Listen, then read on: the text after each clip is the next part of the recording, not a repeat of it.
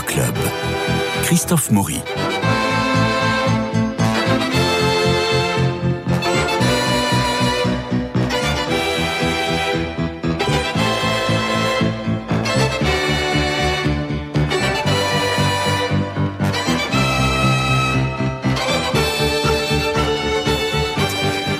Alors, Mélina de Courcy et Guillaume Sébastien, vous nous emmenez aujourd'hui au musée d'art moderne de la ville de Paris pour assister à la grande rétrospective de l'œuvre d'Anna Eva Bergman, artiste norvégienne née en 1909 à Stockholm, décédée à Grasse en 1987. À 20 ans, elle rencontre Hans Hartung, qu'elle finira par épouser en 1957, 28 ans après une liaison en dents de scie et qui devait être assez passionnante. Mais enfin, sa première exposition au musée d'art moderne de la ville de Paris date de 1977. C'est une figure clé de la peinture d'après-guerre. Elle multiplie les styles, les approches, utilisant en virtuose la feuille de métal.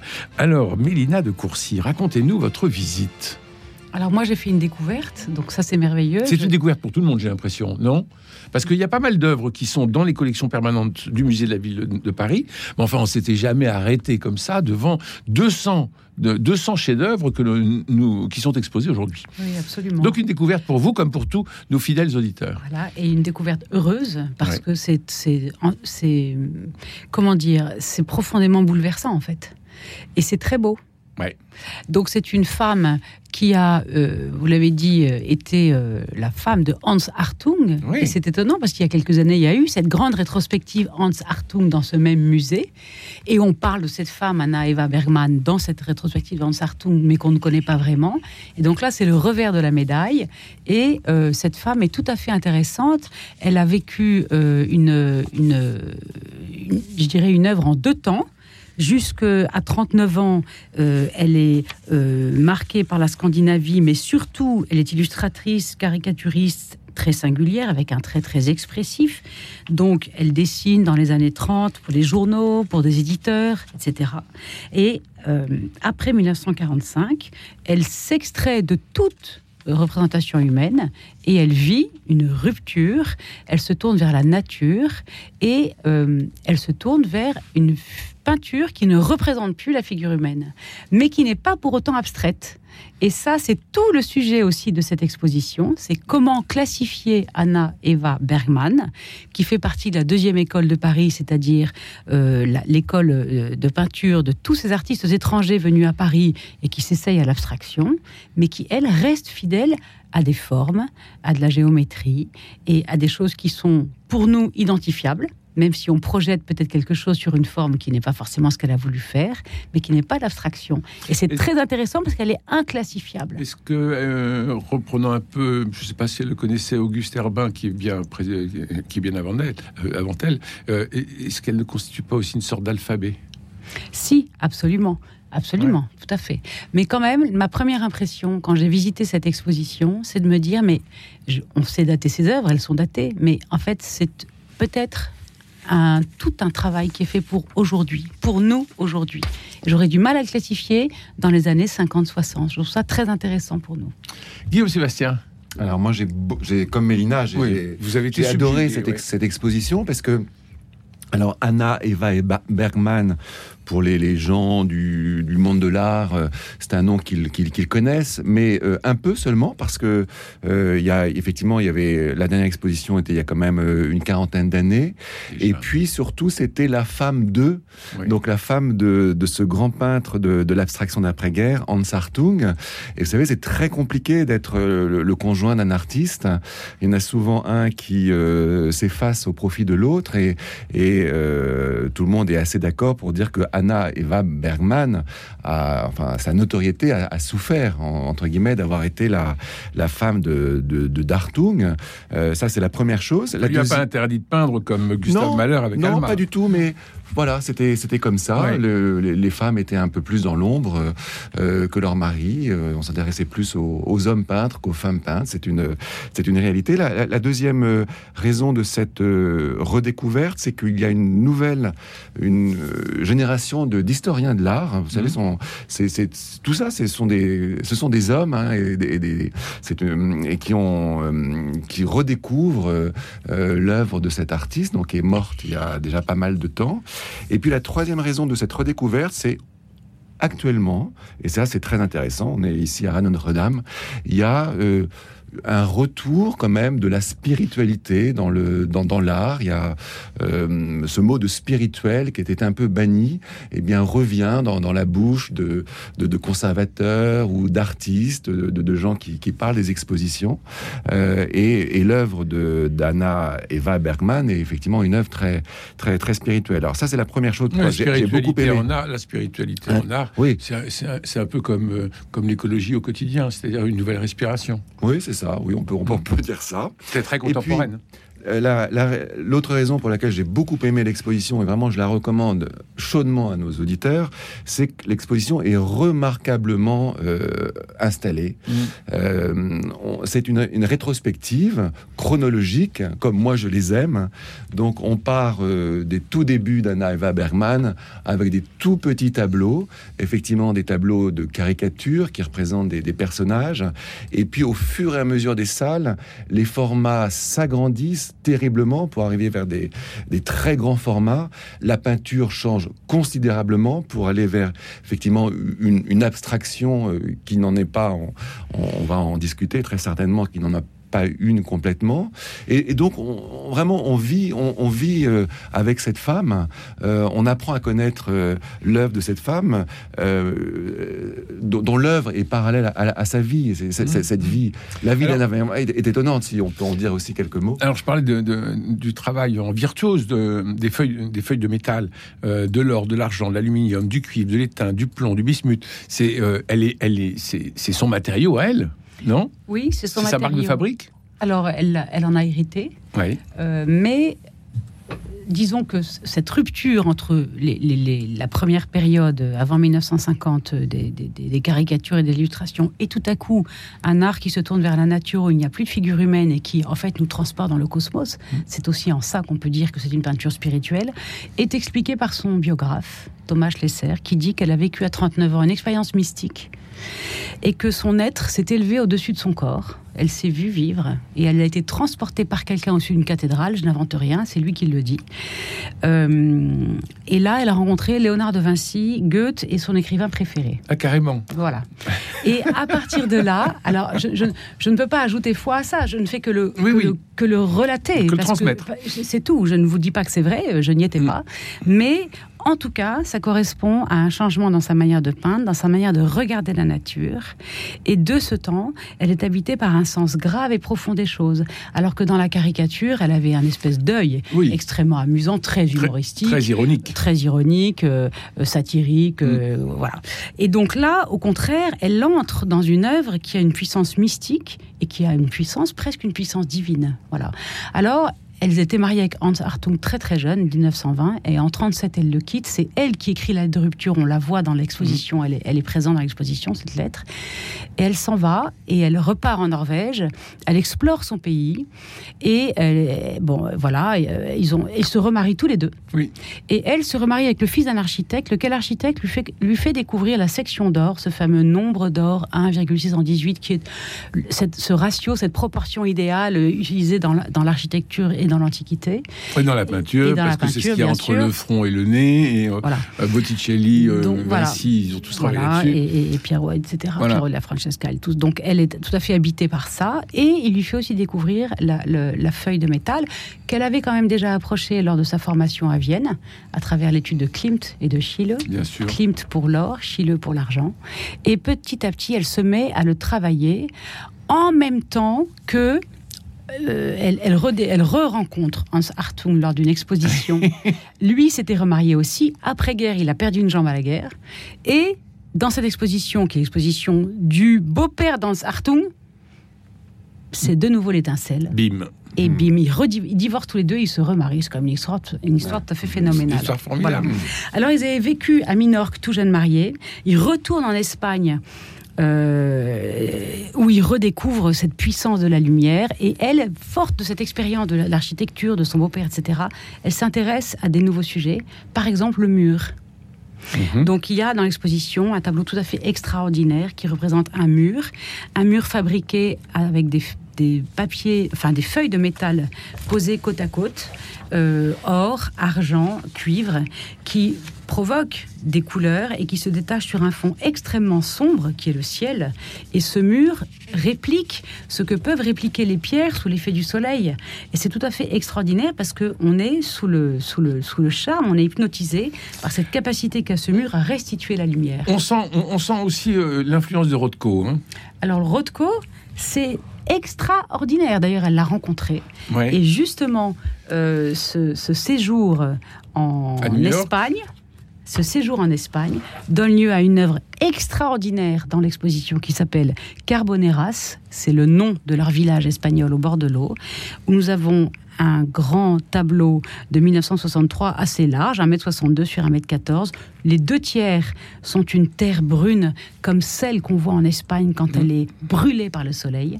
Et le dernier tiers, c'est une feuille d'argent blanc perle qui représente le ciel. Et on a tout à fait le même rapport des couleurs que ceux de Rothko. Et c'est complètement religieux. Ce, et, donc, elle l'a rencontré en Espagne ou à New York?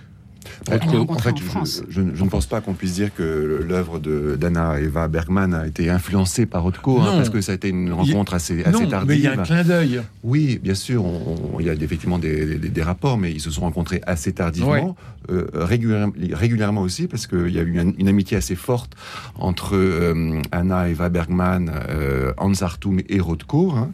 et Anna Bergman est allée voir Rothko souvent aux États-Unis, mais l'œuvre de Bergman était déjà euh, bien ce qu'elle est bien, avant sa rencontre avec Rothko.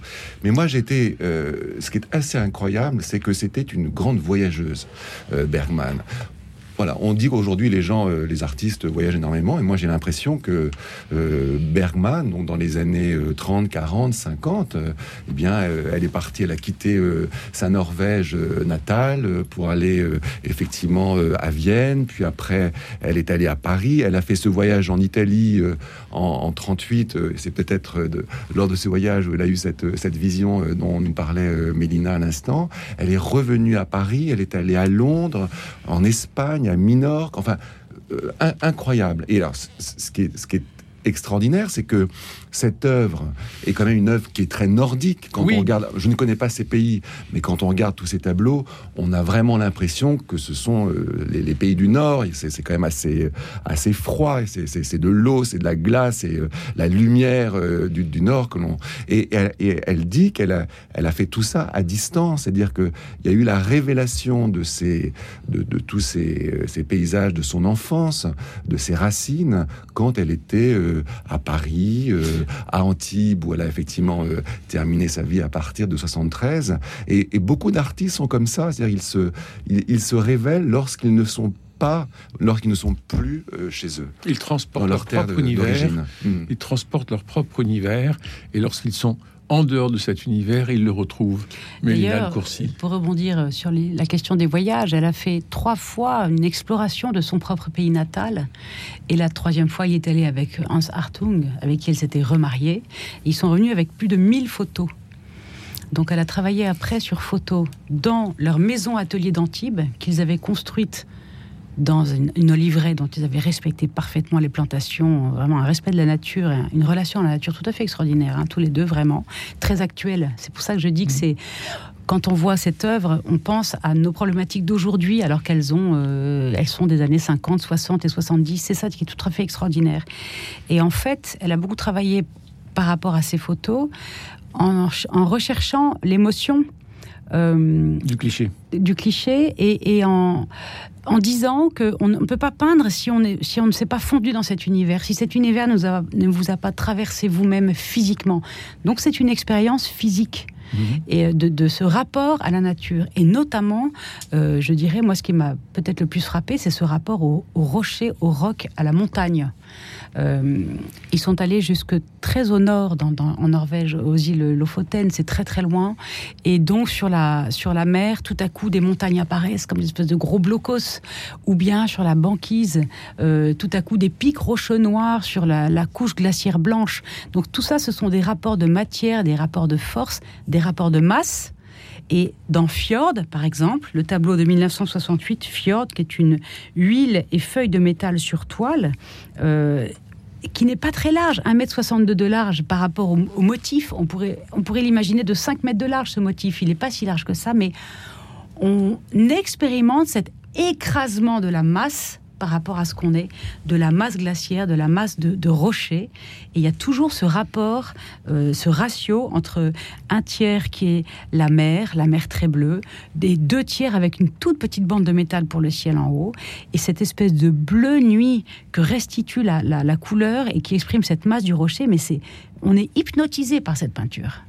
Pour reprendre cette peinture, il y a aussi Montagne Transparente, qui, elle, est un grand format de 180 sur 270, et qui est de la même époque, qui est incroyable, parce qu'on ne sait pas si on a affaire à un glaçon, euh, un glaçon, un iceberg, quelque chose de, flottant, et on a cette espèce de, force de bleu euh, euh, qui, qui, nous vient devant. Et vous parlez du mur tout à l'heure, et on est, on est à la fois dans la montagne, on est dans le mur, on est dans le froid, on est dans la glace, on est dans la transparence, on est dans le bleu, on est dans la divinité finalement. Et c'est tout à fait saisissant à voir. Il y a aussi quelque chose qu'elle a vraiment exploré au cours de ce voyage, ces trois voyages, c'est la question de l'horizon. Oui. La question de l'horizon est vraiment une question extrêmement récurrente, euh, surtout euh, à partir des années 65-66. Euh, et je prends pour exemple ce tableau tout à fait extraordinaire qui lui fait 3 mètres de large, qui s'appelle Fine marque hiver, et qui est un, un tableau qui représente un grand ciel de nuit noire, comme on en voit en Norvège, puisqu'il fait nuit 20 heures sur 24. Et le sol le sol, la couche terrestre, dont on ne peut pas savoir s'il s'agit. On est sur Mars. De voilà, Mars, la Lune, l'écorce terrestre. C'est un, un, tiers du tableau euh, sur le bas du tableau qui est représenté en matière grise avec des éclats de métal or, de métal argent, des éclats de peinture noire, et on est dans un autre univers. On est sur la Lune et on regarde, on contemple l'infini, le noir le noir qui, qui, nous aspire en fait, et qui est quelque chose qui l'habite elle au plus profond et qu'elle nous fait partager. C'est ça qui est extraordinaire, c'est que ce ne sont pas des peintures qui nous repoussent, si massives, si, euh, si lointaines, si cosmiques soient-elles, ce sont des, des, peintures qui nous, qui nous attirent, qui nous aspirent et qui nous renvoient à notre propre intériorité. Et qui poussent au silence. Oui. il y a un très grand, il y a un grand silence, très grand silence qui émane de, de tous ces, ces tableaux. Euh, et plus on avance dans l'exposition, plus on ressent ce, ce, ce, silence, notamment devant ces, ces, très grands formats. Enfin, moi, c'est ce que j'ai ressenti. Il y a une, aussi un désir de, de, de contemplation de de, devant ses œuvres, euh, qui est tout à fait euh, extraordinaire, euh, vraiment bouleversant. et encore une fois, moi, je, je suis fasciné de voir que cette femme qui, euh, dont l'atelier était en, en, France, puisque elle est effectivement, elle s'est établie en France, à Paris, avec euh, Hans Hartung, avec lequel elle, s'est remariée en 52, puis après en Antibes en 73, donc quand même mm. euh, le sud. donc ce sont des endroits très ensoleillés où elle a pu faire ces, ces tableaux qui n'ont rien à voir ah, avec ces tableaux de glace avec dans, son, le soleil de Provence, son, environnement. enfin, c'est c'est donc effectivement, ce, ce n'est qu'une, ce n'est qu'un un voyage intérieur. Enfin, c'est un voyage intérieur qu'elle nous fait euh, qu'elle nous fait euh, vivre. Alors dans la chronologie, on passe de, de, petits formats, moyen format et puis grand format. Et en voyant les grands formats, je me dis bon ça ça peut absolument pas être chez des particuliers. Donc j'ai l'impression que la commande officielle arrive euh, très vite finalement. Alors les, bien avant la moitié de l'exposition. Les expositions sont sont faites pour arranger la, les, formats des murs des, des musées. Donc le musée est un très grand musée, des, des, grandes salles, des grands murs. Donc, je pense que effectivement beaucoup d'œuvres euh, répondent à ce, à, ce, à ce besoin. Mais il y a dans l'exposition pas mal de, de, petites œuvres. Euh, j'ai vu notamment à la fin, j'étais très surpris de voir qu'il y avait des, des tableaux qui faisaient 40, euh, 40 par 40 cm, dans lesquels elle était tout autant agile que pour les, les grands formats. Ma question, c'est que les grands formats reviennent plus à la puissance publique. Oui, généralement. Mm. Et, et, là, euh, ben on se dit, ça, ça, a été assez vite hein, son, euh, son, son, parcours, parce que elle va vite faire des grands formats. Donc, euh, je, me suis dit, elle, elle, va vite être achetée par la puissance publique. Oui, et puis elle est vite reconnue. Elle est vite reconnue, années 50-60. Elle a cette exposition au musée d'art moderne dans la ville de Paris en 77, et après, elle tombe un peu en désamour, en oubli. Mm. Elle est redécouverte aujourd'hui. Et alors, par rapport au format, moi j'étais très surprise comme vous, quand on descend à droite les quelques marches pour la dernière salle, sur le mur de de gauche, il y a un petit pan de mur où là, il y a quatre petits formats de 12 cm chacun. Et quand on s'approche, sur 12 cm, elle nous, elle nous plonge dans l'infini. Ah oui. C'est la mer avec deux barres d'écume, une ligne noire qui simule un rocher qui devrait nous obstruer la vue mais qui ne la bouge pas. Il est dessiné en silhouette. Et là, mais on reste des heures. Mm. C'est on est sur devant l'infini de la mer. De, de- Avec, de- un, avec un bleu proche de Geneviève Arras. Oui, absolument. que nous aimons beaucoup Que nous ce aimons plateau. beaucoup, vous le savez. Non, c'est extraordinaire. Honnêtement, c'est extraordinaire. On a aussi un soleil.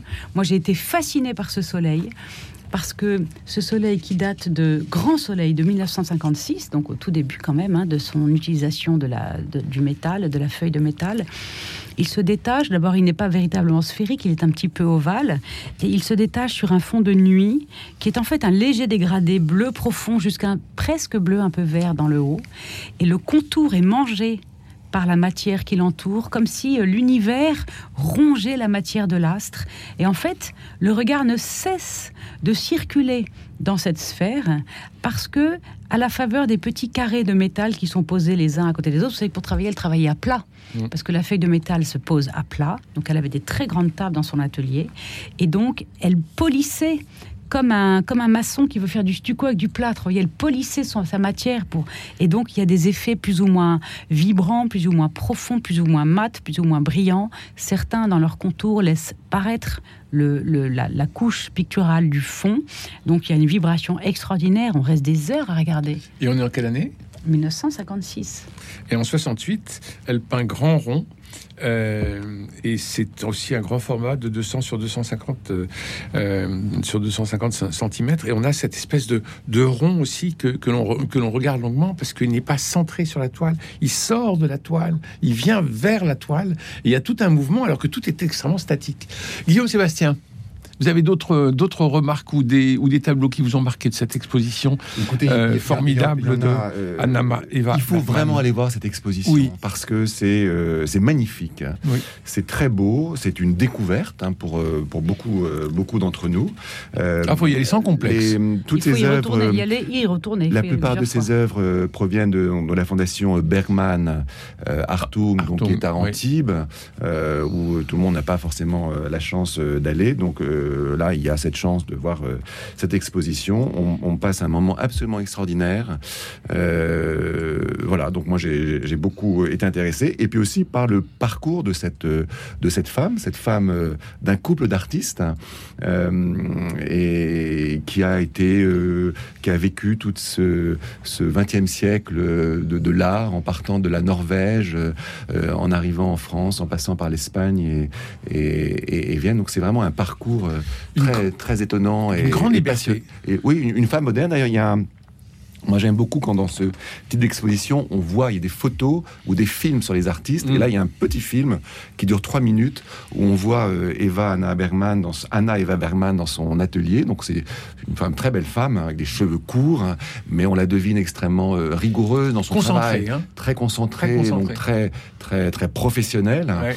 Euh, et voilà, donc c'est intéressant. Elle, elle- elle parle un petit peu de son, de son travail. On la voit manier ses, euh, ses pigments, ses grandes, ses grandes œuvres.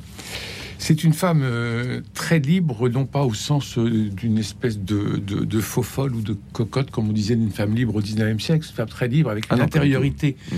incroyable. Et comme vous l'avez très bien fait remarquer, vous deux, et sur le sur l'horizon, l'horizon qui nous happe, l'horizon qu'elle cherche à- toujours à nous emmener pour euh, pour euh, pour aller plus loin. C'est c'est vraiment une très très belle exposition. Anna Eva Bergman c'est au musée d'art moderne de Paris. C'est jusqu'au 16 juillet. Près il faut s'y précipiter et y retourner, comme vous le disiez- très bien, euh, euh, Mélina de, de Courcy. Alors, il y a une autre exposition à voir, c'est la Galerie Guillaume pour son 20e anniversaire. Là, il y a une nouvelle exposition qui s'appelle Décoro, avec euh, pas moins de six artistes, euh, orchestrés par le commissaire Alain Tapier. Et c'est jusqu'au 27 mai. Jusqu'au 27 mai. Donc il faut y aller. C'est au 32 rue de Penthièvre, la galerie Guillaume. Guillaume Sébastien, merci beaucoup. Merci. Il faut aller voir votre exposition décoro. Il faut aller voir Anna Eva Bergman. Il me reste à remercier euh, Mélia de Courcy, bien sûr, Guillaume Sébastien, évidemment, et surtout euh, Cédric Coba pour la réalisation, François Dieudonné pour l'organisation des studios, Philippe Malpeuche pour le générique, Louis-Marie Picard et Camille Meyer pour la retransmission et l'animation sur les réseaux sociaux. Demain, ce sera mardi. Euh, la littérature sera à l'honneur. D'ici là, je vous souhaite une très bonne journée.